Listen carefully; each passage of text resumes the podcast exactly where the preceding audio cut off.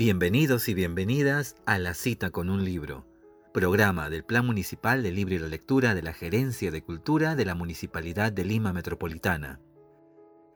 En este mes de mayo dedicamos nuestra voz a la maternidad, a las mujeres fuertes que luchan, se esfuerzan y se entregan a la noble y poco reconocida labor de criar. En esta primera edición comentaremos el libro titulado Mama Sutra, de Paz Calderón Hoffman, artista chilena que diseña, escribe e ilustra este libro editado por Weathers.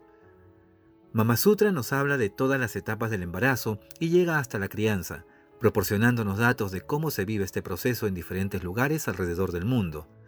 Así, en la introducción, escrita por Alejandra Dunner, encontramos este texto. Cito, Durante la historia de la humanidad, esta dinámica, es decir, la maternidad, puede haber cambiado de forma, pero la esencia de entregarse por el bienestar de los demás se ha mantenido en todas las culturas. Entonces, es a raíz de eso que en torno a la maternidad aún permanecen miles de creencias y ritos que pueden parecernos inverosímiles.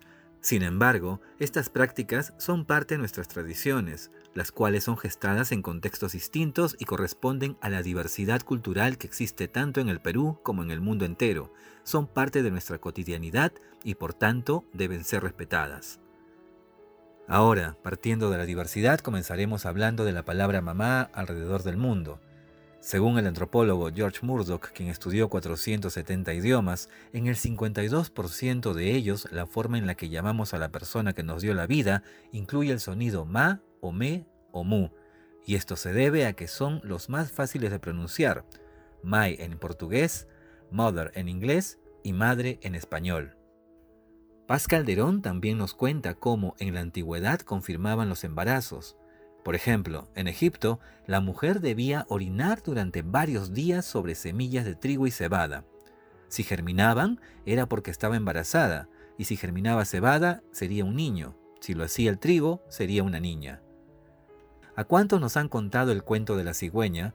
Esta historia se debe a que esta ave, considerada sagrada en algunas zonas del mundo, está muy relacionada a la fertilidad y cuida con devoción a sus crías.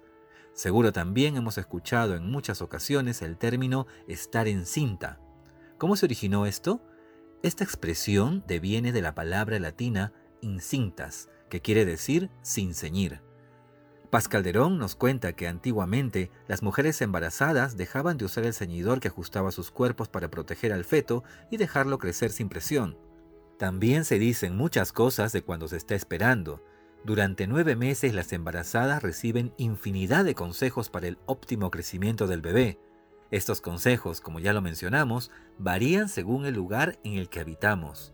Paz Calderón nos da algunos ejemplos. En Portugal, las embarazadas no conviven con gatos para que los bebés no salgan muy peludos. En Bolivia, algunas mujeres evitan tejer para que el cordón umbilical no se enrede en el cuello del bebé. Y en China, las embarazadas no van a funerales, evitan computadores, microondas y celulares. Igualmente, al llegar el momento del parto, muchas comunidades mantienen sus tradiciones. En Egipto, para facilitar la tarea del parto, las matronas hacían un asiento de ladrillos con un hueco en la región perineal, que años después las damas de alta sociedad reemplazaron por una silla de parto que llegó a formar parte del ajuar de novias. En el caso de los esquimales, el padre crea una cama en un agujero poco profundo en el que coloca una piel de animal. Él corta el cordón umbilical, la madre lo anuda y al bebé le ponen tres nombres para protegerlo de los malos espíritus del viento. En Nigeria y Ghana, a la placenta se le trata como a un gemelo muerto y se le da rito de sepultura bajo un árbol llamado Samboko. En Irlanda, según una tradición popular, los padres guardan un trozo de su pastel de bodas para luego ponerlo sobre la cabeza del niño en su bautizo, acto que simboliza el círculo de la vida. Mientras tanto, los yecuana, que viven en el Caribe del Orinoco, celebran al recién nacido una vez que se le cae el cordón umbilical, con cantos, rituales y oraciones, su abuelo o abuela materna lo lleva al río y soplan sobre él humo de tabaco. Le esparcen agua y lo pintan con tintes naturales en varias partes del cuerpo para protegerlo de los malos espíritus. Otra de las peripecias de este proceso es la elección del nombre. Paz Calderón nos cuenta que en Grecia se escogen nombres ya usados en la familia para honrar a generaciones anteriores, y en Zambia los mayores le ofrecen al bebé un nombre, y si duerme tranquilo durante la noche, significa que lo ha aceptado. Y en el Tíbet se nombra al pequeño en honor al anciano o anciana más respetado de la comunidad.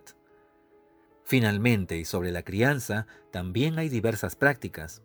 En África, las mujeres de la tribu Kisii en Kenia nunca miran a los ojos de sus hijos porque consideran la mirada algo demasiado poderoso para ellos. A la hora de dormir, hay quienes prefieren hacerlo al lado del niño o niña.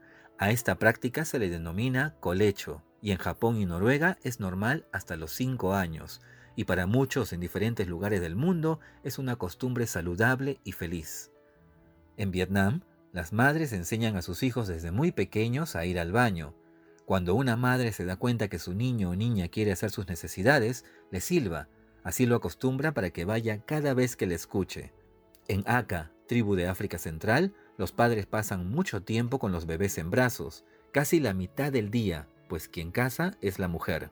Y entre otras cosas, Paz Calderón y otras madres en todo el mundo podrían compartir más sobre las prácticas relacionadas a este camino en el que muchas mujeres se convierten en dos o en un uno complejo.